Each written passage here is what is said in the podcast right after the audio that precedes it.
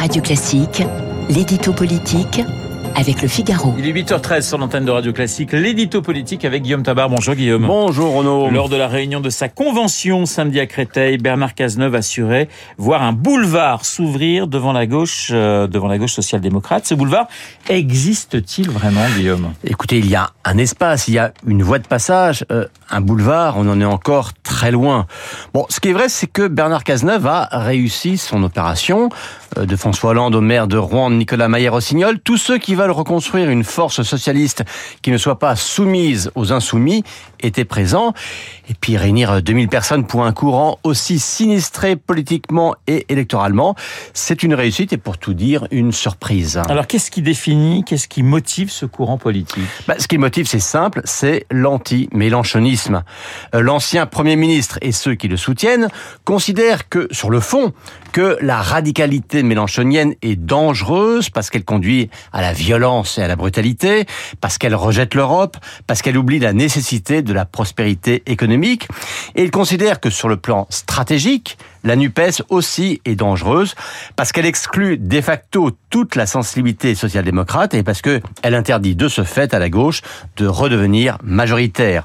Euh, c'est ce qu'a expliqué Bernard Cazeneuve samedi hein, en disant que euh, s'il ne mettait pas en avant l'union de la gauche, ça n'était pas parce qu'il en rejetait le principe, mais parce que prôner le rassemblement de tous les Français était le seul moyen à ses yeux euh, de gagner en récupérant tous les électeurs de gauche qui, en 2017 et en 2022 ont voté pour Emmanuel Macron. Alors pour l'instant, euh, l'électorat de gauche ne valide-t-il pas plutôt la stratégie de la NUPES?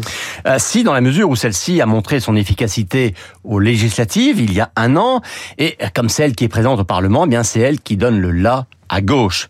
Mais en même temps, les outrances et l'intolérance des insoumis ou la tonalité écologiste portée par une Sandrine Rousseau ont souvent choqué.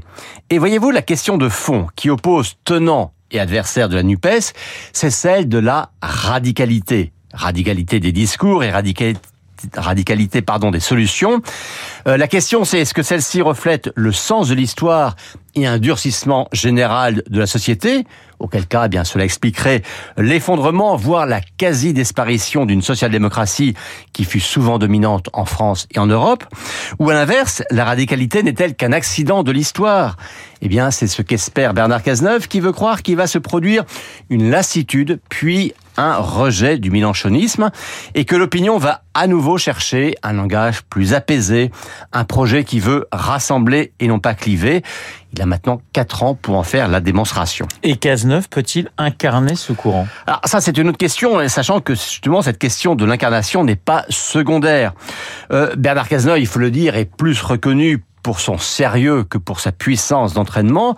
Alors Carole Delga, Nicolas Maillé-Rossignol et sans doute François Hollande lui-même aussi, chacun se voit jouer ce rôle. Euh, Cazeneuve peut être un bon fédérateur. Sera-t-il devenir un entraîneur? C'est son défi. L'édito politique signé Guillaume Tabar. Remaniement Écoutez, moi je suis non, moi je fais partie de ceux qui, qui ne croient ça, pas trop. C'était pas la question prévue, ça. Non, mais surtout que moi bah je, oui. je, je enfin, comme il a été beaucoup à Roland Garros, faut un peu, faut un peu balancer quelques amortis. Devant ma télé, je précise quand même. Euh, quant, au, quant au remaniement, écoutez, non, tout ce qu'on lit. 17e motion de censure aujourd'hui. 17e motion de censure. Et quant à tout ce qu'on lit sur le remaniement, en gros, c'est tout le monde qui répète les mêmes hypothèses, euh, qui ne reposent pas forcément sur des informations, mais simplement sur des supputations. Moi, je fais partie de ceux qui parient d'abord sur un maintien d'Elisabeth Borne au moins jusqu'à l'automne après le vote des, budgets et euh, qui ne parie pas sur un remaniement, en tout cas pas sur un remaniement significatif ou d'ampleur. Merci Renaud. Merci Guillaume.